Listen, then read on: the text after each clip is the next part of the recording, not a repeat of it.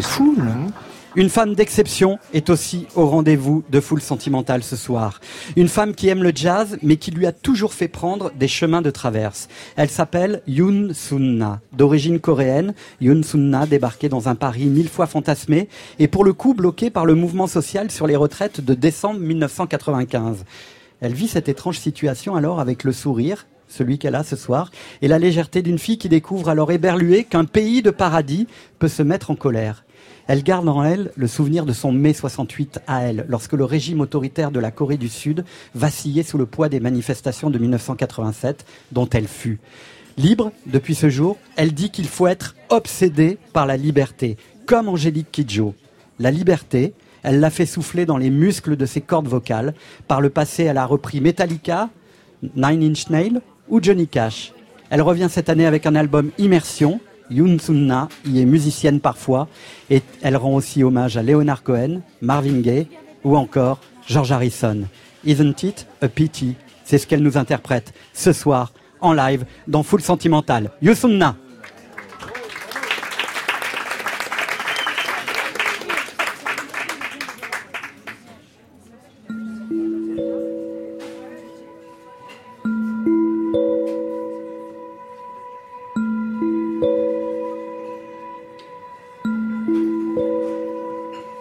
Isn't it a pity? Isn't it a shame?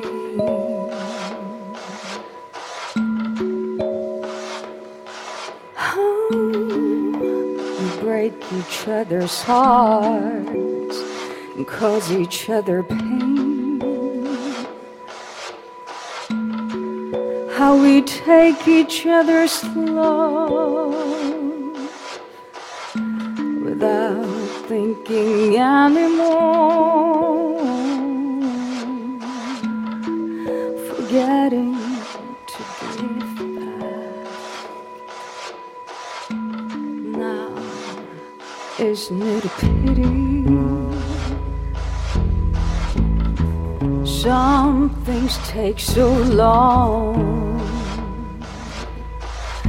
But how do I explain not too many people can see we're all the same? And because of all their tears, your eyes can't hope to see the beauty that surrounds them. Now, isn't it a pity? Isn't it a pity? Now, isn't it a shame how we break each other's hearts each other pain? How we take each other's love without thinking anymore. Forgetting to give back. Now, isn't it a pity?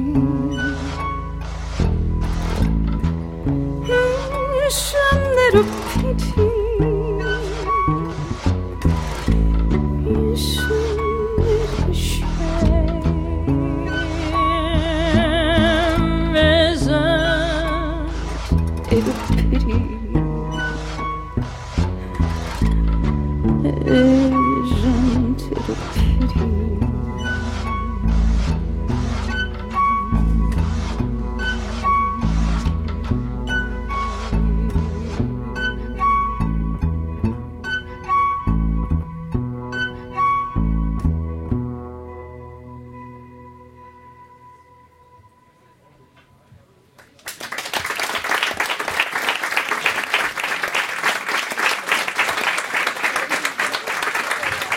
Youssouna sur France Inter.